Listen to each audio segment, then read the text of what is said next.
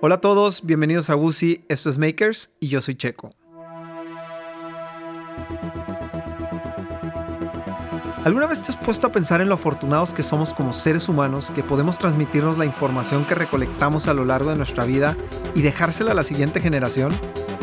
Este show trata precisamente de eso. Vamos a escuchar historias de gente que sus ideas, su pasión y sus ideales se transformaron en herramientas para ellos mismos ser la solución a cualquier obstáculo.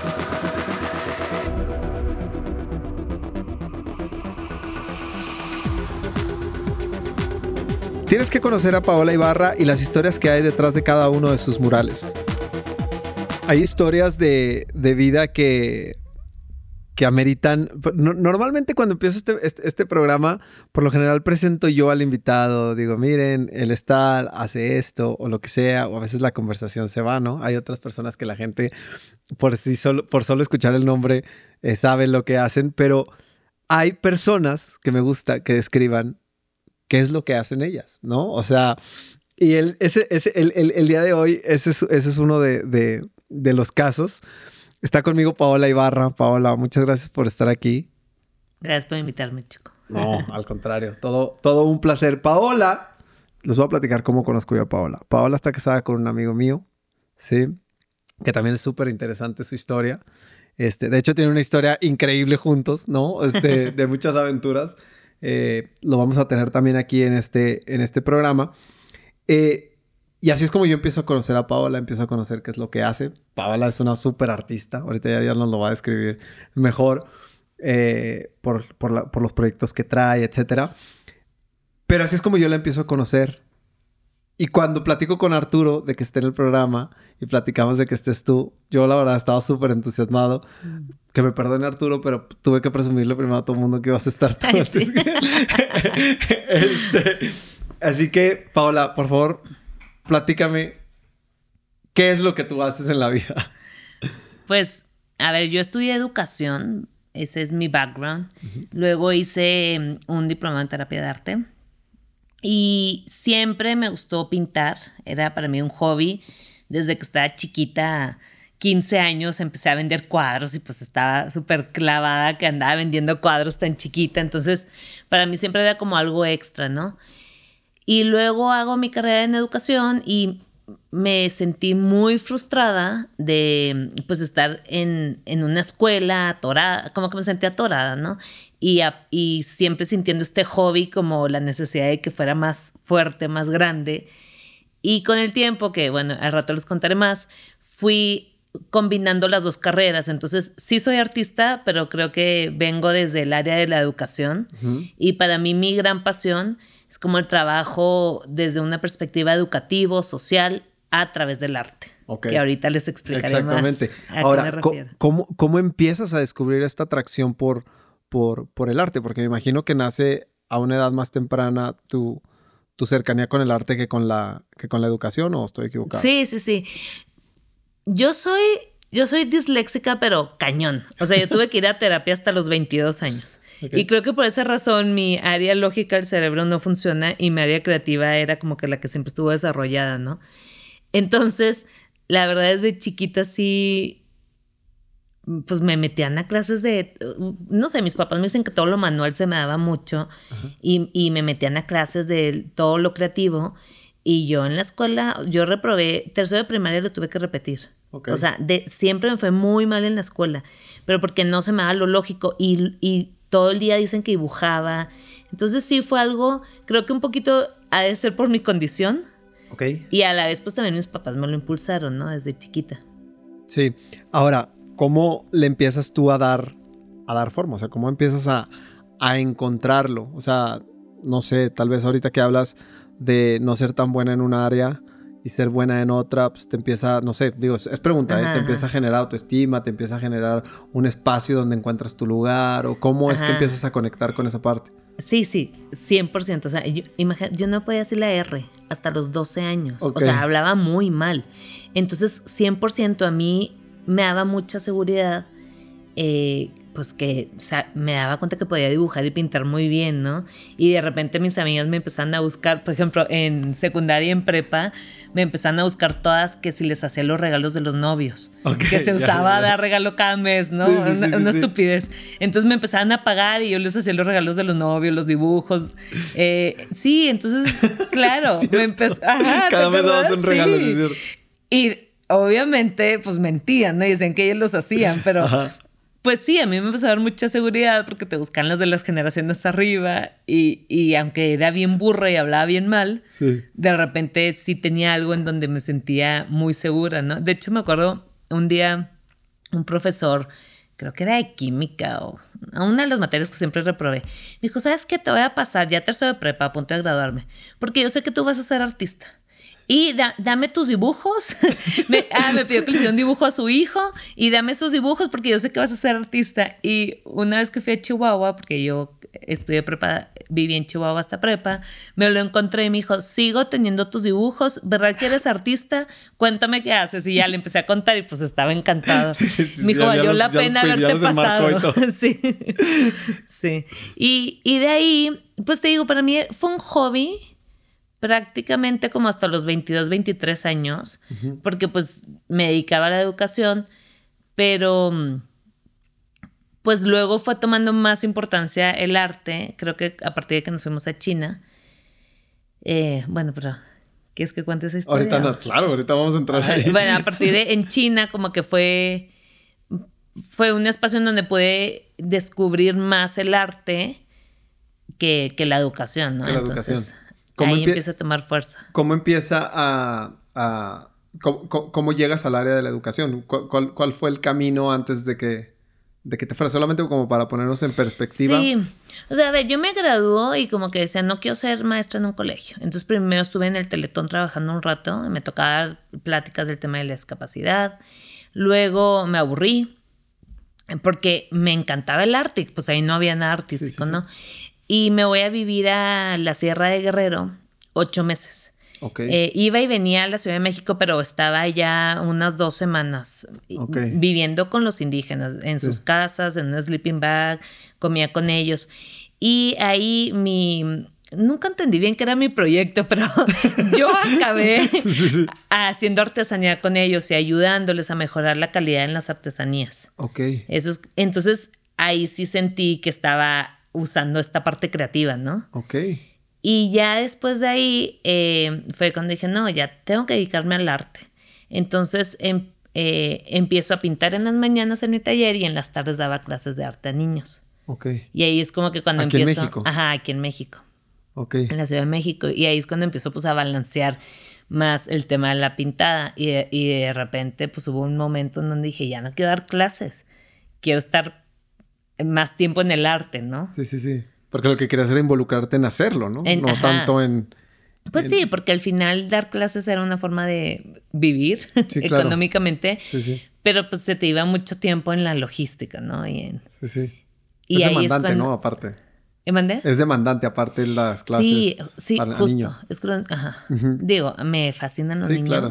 Y, y a veces do- sigo dando clases hasta la fecha, de repente, pero sí, te quitan toda la energía. Sí. Entonces, pero ahí trabajaba, hacía arte en mi taller, o sea, pintaba y vendía cuadros prácticamente. Y, y luego en China fue en donde pues me salía, o sea, de estar en un cuadro, empecé a explorar cómo involucrar a niños en hacer proyectos mucho más grandes. Entonces empezamos a hacer murales, intervenciones, hablar de temas de relevantes, por ejemplo, de contaminación. Empezamos a hablar mucho de contaminación. Yo iba y venía en Beijing, aquí en la Ciudad de México, que son dos ciudades con muchos problemas de contaminación en el aire principalmente. Entonces iba y venía y hacía murales con colegios y luego conectaba a los niños. Órale. Ajá, pero haz de cuenta que mis murales eran, no sé, 300 metros y involucraba a 300, 400, 500 niños en el mismo mural. Ajá, entonces ahí fue cuando de repente me di cuenta de que, ok, ya no estoy dando clases de arte, ya tampoco estoy haciendo cuadros. ¿Qué tipo de arte es este, no? Sí, sí, sí. Sí. Y, y, y, a ver, vámonos tantito para atrás. Ajá.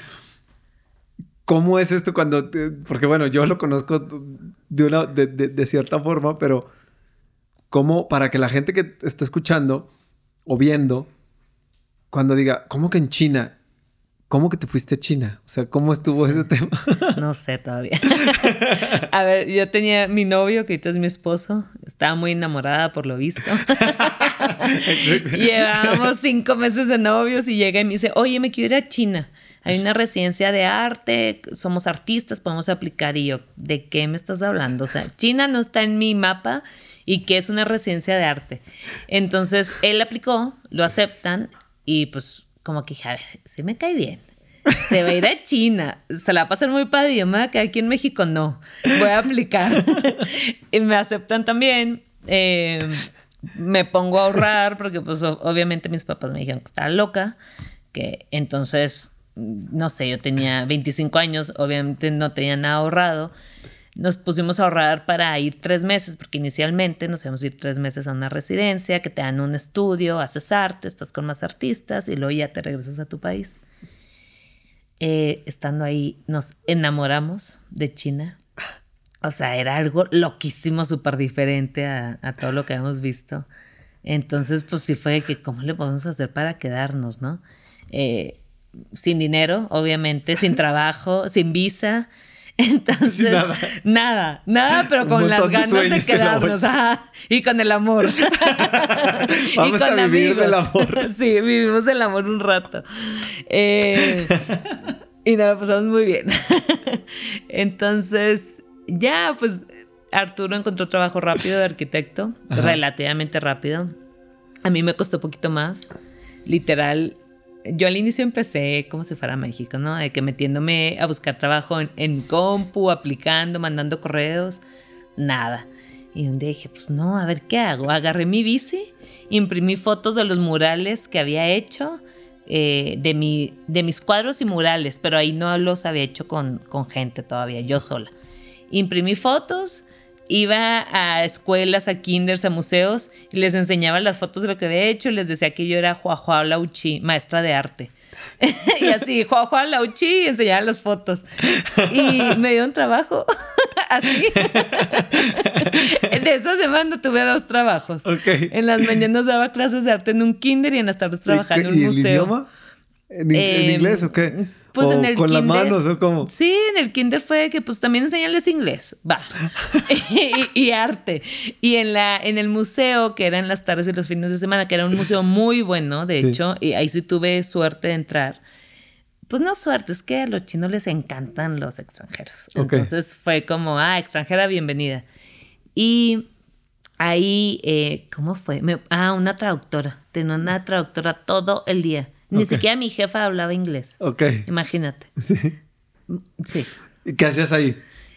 En ese museo daba clases justo de arte y ahí fue en donde se me empezó a ocurrir de que, a ver, estos traen un chorro de dinero. Y a toman decir que sí, porque soy extranjera y quieren tomar fotos de cosas grandes con la extranjera dando las clases. Yo les empecé a proponer de que, oigan, ¿y si pintamos un mural? Ah, va, ¿cuánto dinero necesitas? Tanto. Ah, ok, no era problema el dinero ni nada.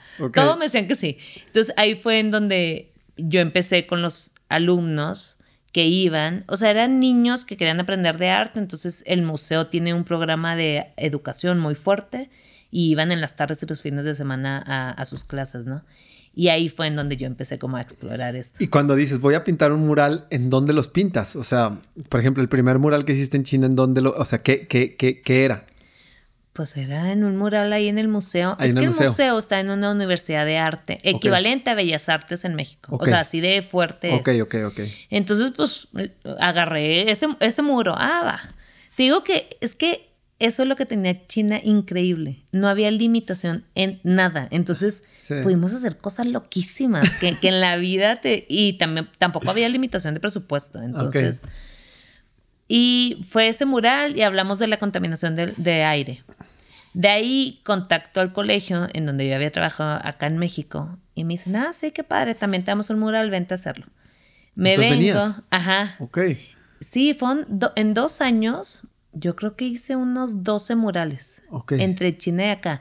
Pero pues si eran grupos de, te digo, el más chiquito yo creo que eran 250 niños. O sea, y todos iban y ponían, hacíamos talleres de qué era la contaminación, cómo les afectaba, cómo creían que la podían solucionar. y lo iban y le ponían como un símbolo en el muro que representara sus reflexiones. Ok. Y ese símbolo lo tenían que conectar con el vecino. Ok. Entonces acababa siendo como un mural lleno de objetos conectados, ya sabes, hablando de contaminación. Ok. Sí, muy padre, la verdad. Ahora, ¿cómo eran tus diálogos, tanto internos como con Arturo en este caso, tu esposo? O sea, cuando se encontraban allá solos y decir, oye, ¿qué, es esto, no? O sea, Ay, sí. Eh, pues había días muy padres y más bien en cada día podías llorar de la risa y, llorar de la frustración. O sea, en el mismo día sentía los dos sentimientos igual de fuertes.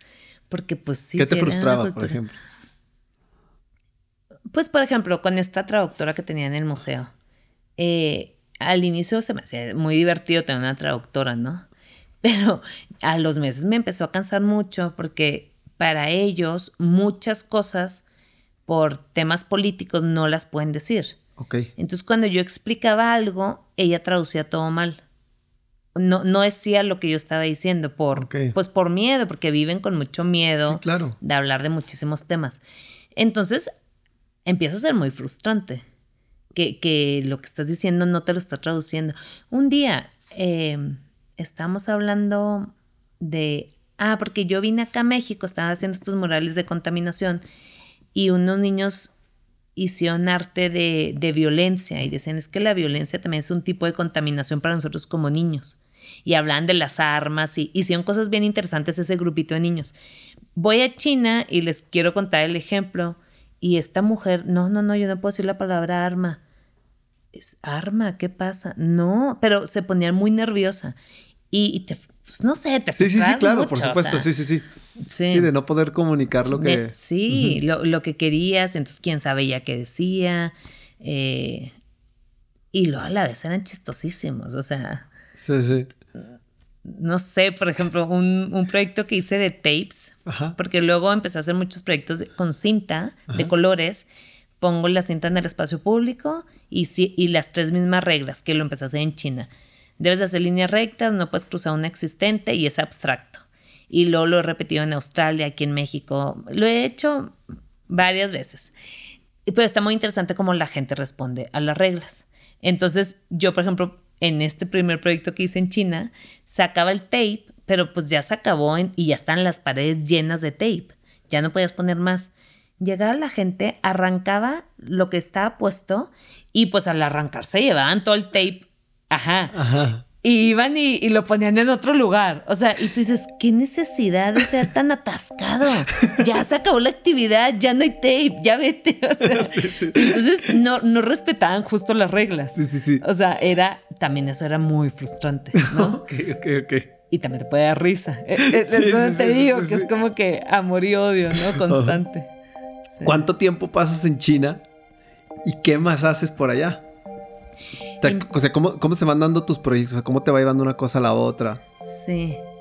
En China estuvimos cuatro años y China... En Beijing. En Beijing. Siempre. Ajá, siempre en Beijing. Eh, empezamos a hacer cosas grandes rápido. Eso, eso es algo de las bondades que te da China. Em, pues sí, casi siempre estuve en arte y educación. Ok. Pero ya haciendo proyectos de arte en espacios públicos con mis alumnos. Sí, que son estos murales. Que son murales, techos, eh, instalaciones. Empecé a hacer eso. Y sí, yo creo que es lo único que hice. Bueno, también ah, de repente cuando andaba, necesitaba dinero, iba a conferencias que te pagaban por ir y decir una presentación que ellos te daban del tema que fuera y tú no me lo tenías que decir en inglés, ir una hora, te pagan y te vas. Eso también fue mi otro negocio de repente. El, negocio bueno. Oye, y por ejemplo, ya entrando un poquito más como al tema del arte y tratando de profundizar un poquito más, ¿cuál crees tú que es el impacto que tiene el arte? En los niños, ¿no? O sea, como, como herramienta, porque ahorita me quedé sorprendido. Digo, y esta pregunta la, estoy formulando a raíz de lo que me decías de que los niños te decían, oye, pero pues es que la violencia para nosotros también es una especie de contaminación. Entonces, eso te, hable, te, habla de, una apertura, o sea, de, cómo los niños eh, eh, pues, están más despiertos, ¿no? O bueno, no sé si más despiertos, porque siempre, siempre pasa que las generaciones comparan y dicen, es que los niños de ahora, no, hombre, vuelan, ¿no? Y, nuestros hijos dirán lo mismo y lo que sea. Pero mi punto es, este, sí creo que, que, es, un, es, un, es un tema, o sea, me sorprendió el hecho de que los niños te hayan contestado algo así. Entonces, ¿qué impacto tiene el arte en los niños, no? Yo creo que el arte tiene un impacto positivo en todos. Eh, y es una, para mí es la herramienta más noble para el trabajo social. Ok. O sea, yo hoy en día creo que mi especialidad es el trabajo social y mi herramienta es el arte. Eh, porque el arte es como... Es, puedes entrar a abordar muchísimos temas muy complejos desde una forma divertida, creativa, un ambiente muy relajado, porque pues en el arte tenemos esas etiquetas, ¿no? Entonces, con los niños y con los adultos, la verdad, sí, sí es padrísimo porque puedes eh, hablar de, pues quieres sacar la información y te la sacan muy fácil con un dibujo, con una imagen visual. Y luego también lo entienden muy fácil las cosas porque somos visuales, la mayoría de los seres humanos, ¿no? Entonces, al ver tú algo visual, como que se te queda más grabado. Sí, sí. Y a mí me encanta, yo en los proyectos que hago siempre intento tomar un tema social de relevancia para la comunidad en donde trabajo y explotarlo y trabajarlo, reflexionar. Y sí, sí en los niños, pero en general en todo el público es una herramienta increíble. Sí, claro. Sí. Sí, a mí, a mí, a mí lo, que, lo, que me, lo que me llama la atención es que, eh, bueno, también a través de la, de la terapia de arte, pero sobre todo o sea, implementada, o sea, sobre todo en los niños, pues muchas veces encontramos formas los adultos sin querer de, de, de, hacer menos lo que los niños dicen o, o callarlos o tú escucha, este, sí, o sea, es el arte también tal vez una forma para ellos de... de... Pues... Sí, no. Ahorita te voy a explicar por qué te pregunto esto, porque te, digo a qué quiero llegar, pero dime, dime, dime lo que es. Mira, yo tengo la mm, experiencia que en China, que es una cultura que ya sabemos que se machata en todo y son muy buenos en, las técnicas, ¿no? Entonces, yo ahí, por ejemplo, hacía muchas proyectos relacionados a que se relajaran y que fluyeran más, porque ellos hacían cosas así muy perfeccionistas, como muy enfocados a que les quedara bonito. Entonces creo que sí estás, independientemente que el arte es noble y puede ser una herramienta más fácil para ayudar a la que la persona se exprese, aún así sí estás condicionado por tu educación. y, y, comparando los chinos con México, por ejemplo, en México a mí me fascina darle clases de arte a los niños porque, o sea, les, por ejemplo, casi siempre llego, hoy vamos a aprender a este artista. No, Miss, por favor, que sea tema libre, es que yo quiero hacer una araña arriba de Batman y Batman se va a comer la hamburguesa. O sea, traen ya tantas ideas en la cabeza que meterlos a, algo, haz esto, los limito, ya sabes. Entonces, pues sí, creo que sí es una herramienta para hablar de, temas más complicados, pero a la vez te estás un poco condicionado a tu educación. No sé si me.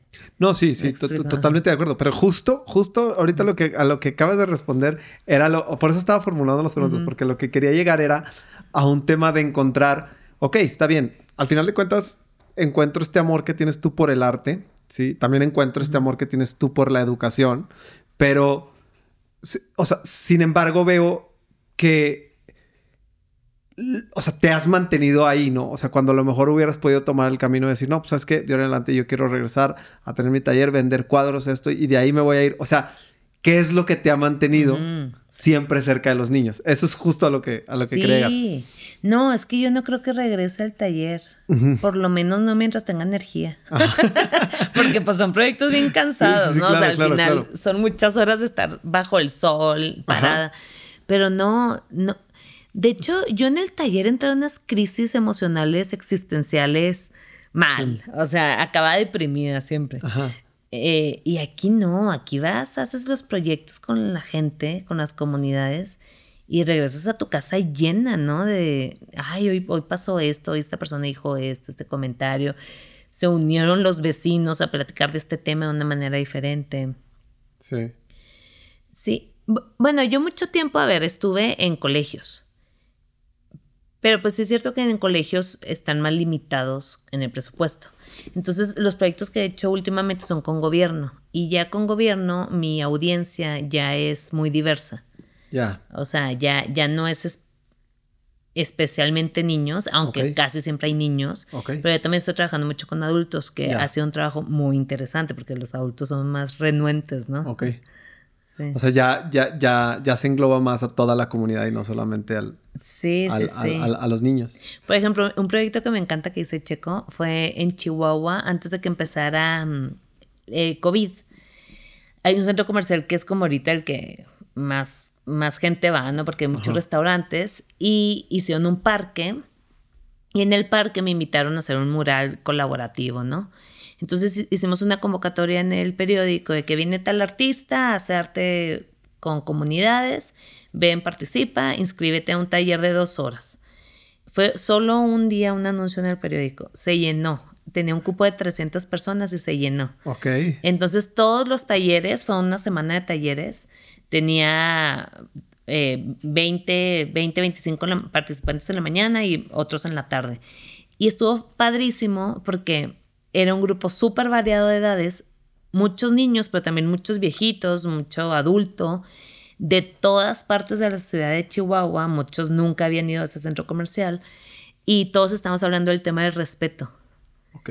Entonces fue un mural, el tema del respeto, no, unas reflexiones fregoncísimas desde qué significaba el respeto para un niño de 5 años hasta qué significa el respeto para el de 86 años, ¿no? Sí, claro. Entonces, por ejemplo, eso se me hace padrísimo. ¿De qué otra manera puedes juntar a gente de todas las edades a hablar de un valor? Exacto. Empiezas a encontrar como estos puntos de encuentro para, para, para, eh, para, o sea, para tanta diversidad, ¿no? Y, y- y- como tratar de, de, de, de aprender a, a, a leerlos, ¿no? Sí. Ahora, estando en, estás en China, eh, ¿qué sigue después de China? O sea, ¿qué, qué, porque tengo entendido ¿Qué que te vas para otro lado. Pues estando en China me, me clavé muchísimo con e- es- esto, ¿no? De arte, involucras a la gente. Y me di cuenta que ya existe como un tipo de arte, se llama Socially Engagement Art, que es arte con enfoque social, por así decirlo. Y es como toda una disciplina nueva, entonces solo tienen maestría en, en tres universidades, en Londres, en Nueva York y en Melbourne, en Australia. Y eh, pues escogimos Melbourne porque era la más barata y la única en la que podía trabajar mi esposo y yo medio Ok. tiempo. En los, los demás países pues no te dan esa facilidad. Entonces me voy a Australia, nos vamos a... Hice la maestría de un año y medio. Y sí, pues te dan como una visión más académica y también tienes mucho tiempo a reflexionar en lo que estaba haciendo ya como una práctica artística, ¿no? De, a ver, puedes transformar el espacio público y yo entiendo espacio público como cualquier lugar que usas mucha gente, o sea, puede ser puede estar en las oficinas, puede estar en escuelas, parques, banquetas, lo privado y lo público, ¿no? Entonces fue como un tiempo pues para reflexionar, a ver, con el arte puedes transformar espacios públicos involucrando a mucha gente y hablando de un tema social. Y ya ahí fue como mi maestría en donde concluí eso, ¿no? Que, que es con lo que me vine a México. ¿Cuánto tiempo te llevó? Este, ¿cuánto tiempo estuviste en Australia? En Australia estuvimos un año, ocho meses. Y nosotros nos queríamos quedar, pero, Pero pero no. ¿Y trabajaste estando allá? Eh, Sí, fíjate ¿O que... cómo era la, la dinámica del día? Ay, yo en Australia me frustré muchísimo. ¿Por? Porque veníamos de China, que toda libertad, dinero, extranjero, eres lo máximo. Y de repente llegas a un lugar en donde todo el mundo es ex- bueno, todo el mundo se ve, eh, pues no igual que tú porque eran güeros, Ajá, sí, sí. pero mucho extranjero, o sea, no eres diferente, no es la novedad, todo está súper regulado para hacer cualquier cosa. Sí. Ah, Ahorita te voy a contar un ejemplo. Ajá. Entonces, yo eh, como estudiante podía trabajar medio tiempo. Pero pues la verdad es, es un poquito engañoso desde mi parecer porque te lo venden bien atractivo, pero luego vas y pues qué trabajo es de 20 horas a, a la semana, o sea. Sí, claro. Entonces mucha gente, eh, mis compañeros trabajaban de meseros, pero pues a ver, tienes 30 años y estás haciendo una maestría. Ya, ya no quieres ser mesera, ya quieres algo de tu profesión, ¿no? Sí, claro. Entonces, como que en ese sentido yo, me- yo sí me sentí muy frustrada. Arturo se encontró trabajo de arquitecto. Yo no encontré nada de arte, apliqué demasiados, demasiadas cosas no encontraba. Pero luego me di cuenta que ya hay convocatorias abiertas de gobierno que te dicen, se va a hacer aquí un mural, mete tu idea, hay- tanto dinero. Y metí, apliqué a varios proyectos así y gané como cinco o seis. Que Ok. sí fueron bastantes, la Sí, sí. Eh, y ahí fue como mi experiencia laboral que tuve allá, ¿no? Pero hasta cuánto te Imagínate para que entiendas lo burocrático que era. Mi primer proyecto gané, ay, no me acuerdo, yo creo que mil dólares te pagaban por, paga- por pintar un espacio chiquito. Pero por estar en el espacio público, para poder pintar ese lugar tenía que tener un seguro. ¿Ok? Ok. Mi seguro me costó creo que 450 dólares. y luego, ya que tenía el maldito seguro, eh, me dicen, no, también necesitas tener un seguro porque estás usando químicos en el medio ambiente, que fueron otros 150 dólares. Y luego yo me quería subir a una escalera y necesitaba otro seguro, entonces pues ya no me subí a la escalera. y lo pinté hasta donde alcanzaba, ¿no? Sí, sí. Entonces ahí es donde, qué frustración. O sea, Sí, claro. todo era muy caro, todo era muy burocrático. Sí, como, como, como con, con mucho más buro- sí, con mucho más burocracia, mucho más trabado, ¿no? Sí, no. Oye, y re- cuando terminas tu maestría, digo, cuando terminas en Australia, este, decides deciden regresar a México. Este, ¿cómo es el regreso después de, bueno, pues porque definitivamente, o sea, independientemente de, de- de la apertura del trabajo que se pueda dar acá, pues bueno, también andaban en, eh, o sea, también andabas en, en una etapa de, pues de conocer cosas y descubrir cosas, ¿no? Y de repente ya es, bueno, regresamos, o sea, ¿regresas a qué? O sea, o sea, ¿cómo es el primer día de estar de regreso? ¿Cuál es el plan? ¿Cómo, o sea, cómo sientas las bases para decir, voy a regresar porque voy a hacer esto? O sea, ¿cuál era el proyecto? Ujú. Pues creo que nosotros siempre nos hemos movido sin proyecto ¿Ok? y nos, nos sale. Siempre ha funcionado. Sí, ha funcionado. Yo creo que justo ese fue el proyecto, perderle el miedo a regresar, porque pues uno idealiza, bueno, nosotros idealizamos que queremos regresar con una estabilidad, ya con un proyecto, y justo ese fue el proceso, ¿no? A ver, yo ya extrañaba mucho México, yo ya quería un, un poco de comfort zone, Ya. entonces fue, pues regresemos, ya, sí, ya pudimos en China y en Australia, ¿por qué no vamos a poder en nuestro país, no? Sí, claro. Entonces, sí, llegamos, ahora sí que a, a conocer gente, a explicarle lo que hacíamos, a contactarnos con viejas amistades. Y la verdad, México en eso es increíble, o sea, todos somos bien, ay, haces esto, qué padre, te voy a contactar con esta persona. Y así fue como empezamos a... Si hay camaradería. ¿Cómo? Se podría decir que hay camaradería. Sí, sí, sí, sí. Sí, ¿verdad? No, comparados, pues de lo solo. China sí hay, pero pues entre los extranjeros, ¿no? Nos ayudábamos mucho. Australia, para nada. En Australia, se hace cuenta que es como falta de educación recomendar a alguien. Así. ¿Ah, sí? Sí. No Entonces idea. era bien frustrante porque pues era, oye, recomiéndame en tu trabajo. No, no, no, o sea, aquí no es ético. Porque puede haber in- eh, conflicto de intereses o yo cómo sé si vas a quedar mal y me vas a manchar a mí mi imagen. Órale. Ajá. Entonces, para mí regresar a México fue una delicia. o Sí, sea. sí, sí, sí, sí. O sea, no hubo un conflicto. O sea, cuando regresaste a México tenías claro que querías regresar a México.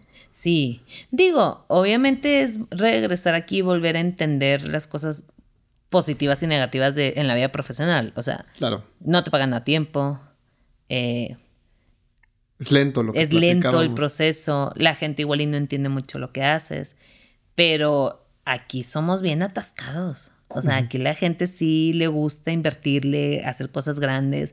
No necesitas ta- eh, permisos, lo puedes hacer de una forma un poco informal y, los proyectos salen, ¿no? Adelante. Sí, los proyectos van, los proyectos van caminando. He estado viendo en tus redes sociales pues la cantidad de cosas que, has hecho.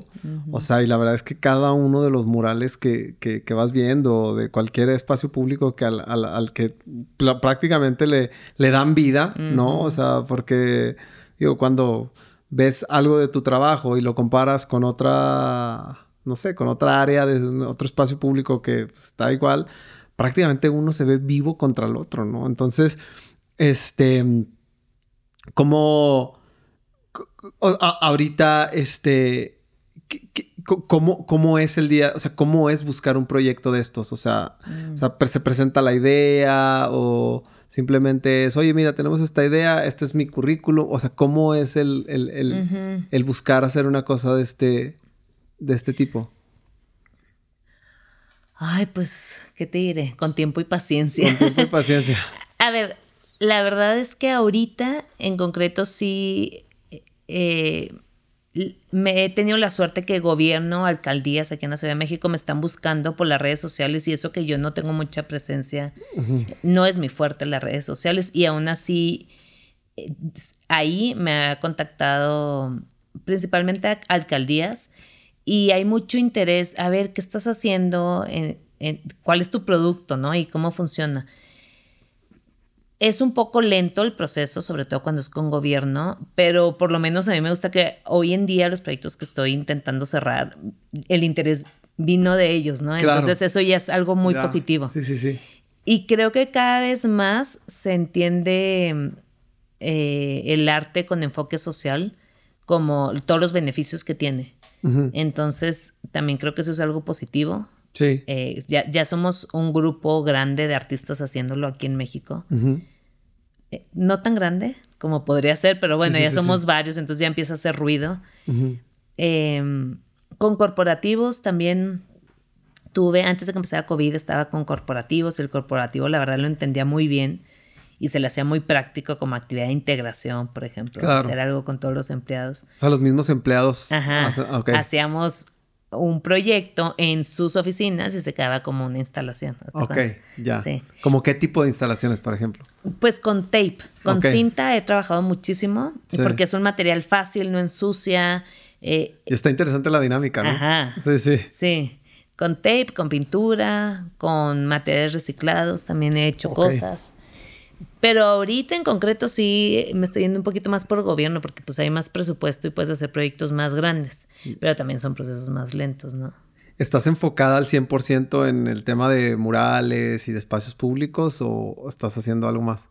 No, 100%. 100%. sí. Ok. Y luego me encanta porque muy seguido, pues, no, ponte a, a dar clases otra vez o a vender, eh, a vender productos de China o todo mundo. Sí, típico, ¿no? Uf, sí, Vamos todo a mundo. no un proveedor que haga, no sé qué, para traernos un contenedor. Sí, y obviamente se, se te hace atractivo, ¿no? Pero luego siempre es, Paula, enfócate. Sí, sí, sí. O sea, para ser bueno en algo, creo que tienes que enfocarte en eso y especializarte, ¿no? Sí, claro. Entonces, sí, estoy totalmente ahorita en espacios públicos haciendo arte en espacios públicos con procesos participativos. Ya. Ahora, en, en, durante la, pandemia la pasaste en México. ¿Cómo fue enfrentarte a, a, no tener acceso a, estar allá afuera haciendo lo, tuyo? Porque, pues bueno, cuando hablas de 300 niños o cuando hablas De, de, una comunidad entera, pues, ¿cómo, cómo lo realizas? ¿no? Entonces, ¿cómo, cómo, la, ¿cómo la llevaste? Sí, la verdad es que se me frenaban mis proyectos. Yo ahí sí traía ya cada mes, dos meses un proyecto. Se me frenaron unos ocho proyectos con COVID, ¿no? Y, y sí, pues la verdad sí fue muy frustrante. Intenté volver a pintar, no, no fluí en el estudio. Eh, pero luego nos buscó una alcaldía aquí en México, porque yo ahorita me uní con Arturo. Eh, hicimos un estudio que se llama Un 80 entonces nos buscó una alcaldía para que les hiciéramos como un estudio del espacio, de estrategia, de qué lugares valía la pena transformar, intervenir y ah, de qué manera. Entonces lo pudimos hacer ese estudio porque pues no involucraba gente y nada más empezamos a hacer un poquito de COVID, ya empecé a trabajar. O sea, ya llevo un año que me volví a activar. Ya. pues sí duré que un año. Sí, duraste un buen rato. Sí, sí, fue un buen rato. Sí, duraste un muy buen rato. Pero bueno, coincidió que estaba embarazada, entonces por algo dije, Paola, te tocaba. Todo, se, todo se acomodó. Sí. Sí, la verdad es que ver estos murales, de verdad, digo, aquí en, el, en el video vamos a poner como tus redes sociales Mm. porque sería interesante que mientras lo están viendo, pues digo, ahora la gente es como multitask, entonces que se echen un clavado a la par ir viendo los murales porque no entiendes como la dimensión de, de lo que representa una cosa de estas, ¿no? A ver, una cancha de básquetbol pintada o, o sea, mil cosas que dices tú, órale, wow, Sí. ¿no? Sobre todo, este, se me hace, se me hace... Y qué bueno, ¿no? También que, que, que se esté destina, que se estén destinando recursos para este tipo de actividades que creo que... Sí, deja en mucho. Chihuahua este proyecto que te conté de que hablaba de respeto, eh, con lo que me quedé fue la gente se oigan gracias por haber hecho esto gratis y por favor háganlo más, o sea, nunca hay oportunidades para, como que hay pocas oportunidades para hablar de valores eh, en sociedad, ¿no? Claro. Entonces nos agradecían mucho, bueno, al, al centro comercial, ¿no? En donde lo hice. ¿Qué te, qué te, qué te dejó, o sea, de enseñanza? O sea, si, si tuvieras que sacar una, no sé, o sea, si tuvieras que sacar una, una reflexión de lo que te dejó el haber dicho, "Ps, ay caray, ¿cómo que, a ver, espérate, ¿cómo que a China, no sé qué, no sé cuánto? ¿Qué te dejó esa experiencia de haber salido al extranjero tanto tiempo? Porque aparte entiendo que ya eran parte de una comunidad, no eran solamente extranjeros, o sea, bueno, que dices, trabajaba aquí, o sea, involucrarte con gente dándoles clases, o sea, ya formaste parte, o sea, ya eres un impacto en la vida de alguien que pues a lo mejor, o sea, que, que- cuánta gente se imagina que se pudieran cruzar sus vidas, ¿no? O sea, entonces, ¿qué reflexión te deja el, el haber salido al mundo, no? Que es bien difícil. Sí, sí, es bien difícil, la verdad. Yo me la pasaba en crisis existenciales. Porque pues es estar fuera de tu comfort zone constantemente, ¿no? Sí, sí, sí. Eh, y intentando entender cómo otras culturas entienden el mundo. Especialmente China, Australia, pues sí es muy diferente a nosotros. Pero yo creo que también te da esta libertad de explorar. Por ejemplo, yo, yo considero que mi profesión nunca hubiera llevado a lo que hago ahorita, porque yo no me daba esa oportunidad de explorar mi vida artística fuera de un estudio. No se me ocurría cómo. Y estar allá, pues me dio, ¿no? Me abrió los ojos. eh, vi otras formas de hacer arte, de entender arte. Y luego, algo, la verdad, lo que más me dio fue valorar México. Ok. O sea, yo estoy encantada en México. Antes de irme estaba hasta la madre de México, sobre todo la Ciudad de México. Por eso me fui así desesperada. Y ahorita, de verdad, veo mucho más los beneficios que tenemos como cultura y como ciudades que, que las cosas negativas, ¿no? Sí, claro. Sí, claro. Y a veces creo que es bien importante esto que acabas de decir, ¿no? Porque muchas veces se nos... Es bien fácil que se nos olvide lo que tenemos. ¿no? Te acostumbras, ¿no? Exactamente. Te acostumbras y luego empiezas a, encontrarle lo malo y se te empieza a... No sé. Siento que, siento que esto, esto que acabas de decir es bien, es bien bonito porque...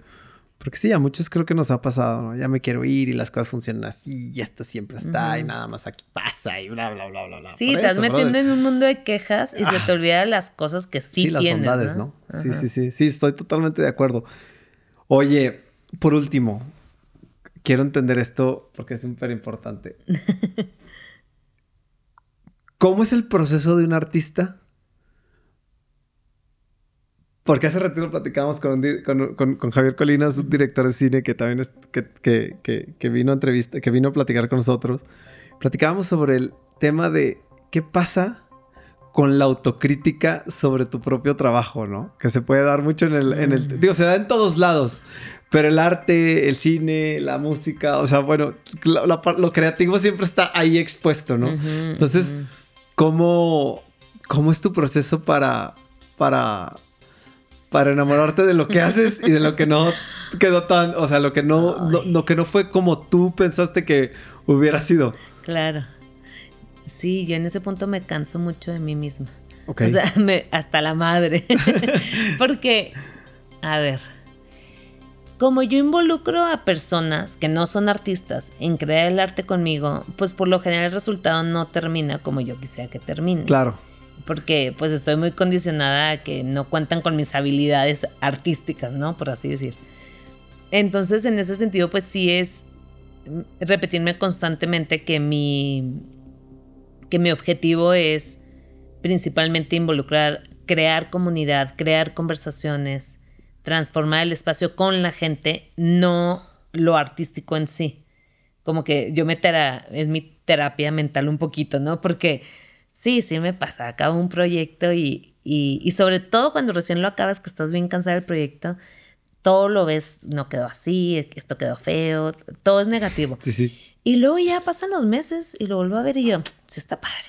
Sí está bonito. sí, no está mal, sí está padre. Pero sí, sí es un tema sí es un tema, sobre todo creo que eh, a mí en lo personal es, pues, es esto, ¿no? Que involucro a, personas que no son artistas. Es otro tipo de arte. Claro. Entonces. Que al final de cuentas se acaba siendo tu arte, ¿no? Ajá. O sea. Ajá, sí, ya me entendiste. Sí, o sea, sí, sí, sí, sí, Entonces es un dilema constante de sí me gustó, pero no me gustó. Pues, Pero a la vez no puedes controlar todo porque entonces la gente no participa. Porque yo digo, si, no, entonces la gente nada más acaba haciendo mano de obra gratis. Claro, sí. O sea. exacto, sí. A lo mejor ahí lo, lo, lo, lo, que, o sea, a lo mejor en el tipo de arte que tú haces, pues tal vez es, o sea, como descentralizarte mucho, o sea, descentralizarte por completo de decir, bueno, el resultado es solamente lo que veo, sino el resultado es como eh, eh, la, capacidad de ejecución que tuvimos para ejecutar el proyecto y a final de cuentas como quedes perfecto, ¿no? Porque lo que involucró, o sea, no solamente fue el queremos hacer una manzana de esta forma, no, sino es cómo vamos a hacer para que la manzana sea una realidad y esté plasmada ahí, ¿no? Y, eso es el arte, al tuyo, al último. pueda participar. Exacto, sí, sí, sí. O, sea, eso es donde yo me rompo la cabeza porque no es fácil encontrar una dinámica que dé espacio a tanta gente. Y al final de cuentas se podría decir que, o sea, ese es, ese es tu estilo, ¿no? O sea, que el, que el que involucre no solamente el, resultado final, sino la capacidad de ejecutarlo, ¿no? que, es, pues, que, es, precisamente lo donde yo encuentro como la parte más, ¿cómo te explico? Más original de tu arte, mm, ¿sabes? O sea, no sé si... y sí, es lo que más me reta. Exactamente. esa parte, sí.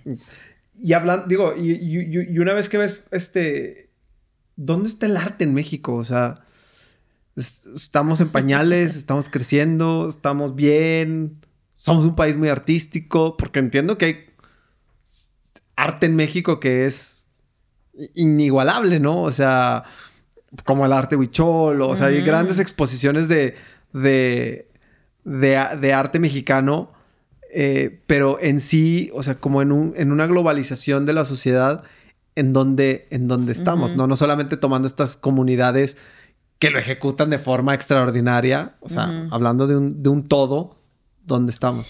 Sí, digo, no me creo eh, la persona indicada para decir. No, pero es una percepción, o sea, personal. Sí, sí, sí, sí, sí. Partiendo de ahí, porque no nos vayan a creer que estamos, no son datos. o sea, es una opinión personal. Muy personal. Que todos debemos de tenerlas en la vida. Eh, yo creo que desde mi especialidad, mi forma de entender el arte, sí creo que en México todavía nos falta explorar mucho el, el tema participativo. Creo que aquí el artista, el arquitecto, le encanta hacer cosas monumentales y con su estilo y que vean, aquí estoy. Ok pero no, no hacen lugares para sentarse con sombras que involucren a la gente, que interactúes, que sean espacios didácticos.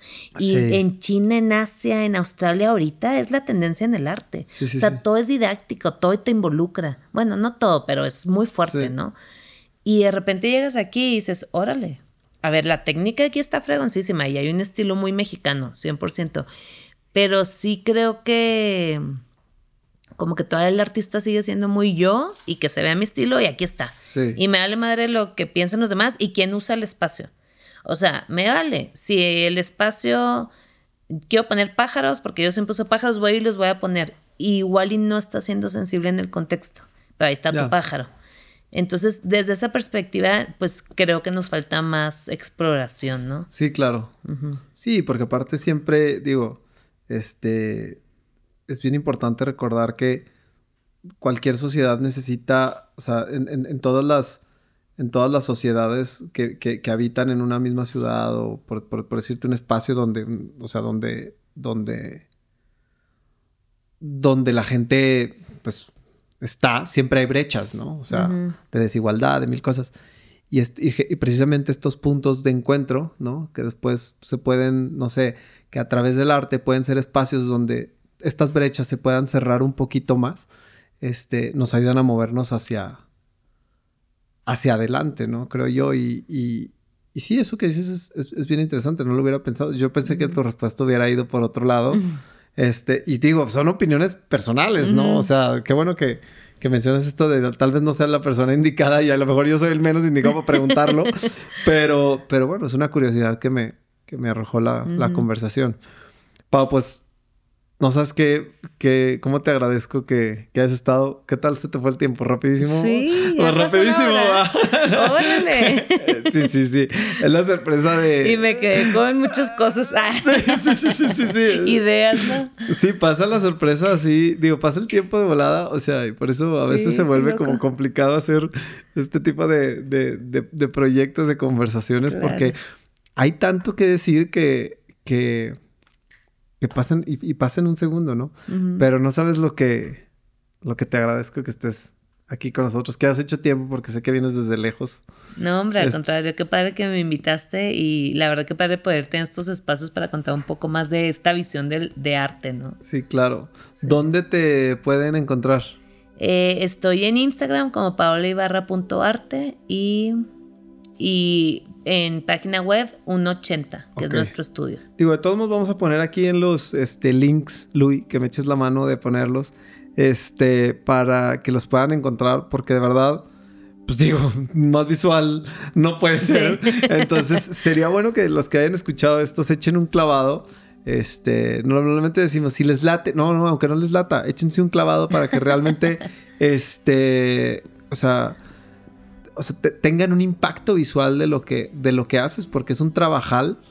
O sea, y, creo que vale mucho la pena, de verdad me, da mucho gusto que, que hayas estado aquí. Saben que los, sabes que los admiro a ti, Arturo, por lo que han hecho, por lo que, por lo que se han atrevido y, de verdad que estoy bien contento de que hayas estado. No, yo feliz de estar aquí y mil gracias. Vamos a volver a invitar porque si faltó mucho tiempo. no, no, no, volver. No, hablo mucho. Oigan, bueno, pues gracias. Este, a los que nos están escuchando en radio, eh, un abrazo para los que se están escuchando en Apple Podcasts y en Spotify. píquenle al capítulo que sigue. Este, chequen en redes sociales ahí todo lo que estamos haciendo. Los pueden checar en las de Gucci, en las mías. Eh, también ahí aparecen abajo. Eh, no los voy a poner a escuchar más radio con publicidad de dónde nos pueden encontrar. Así que bueno, los esperamos la próxima. Un abrazo a todos. Gracias. Bye. Bye. Bye bye. Gracias.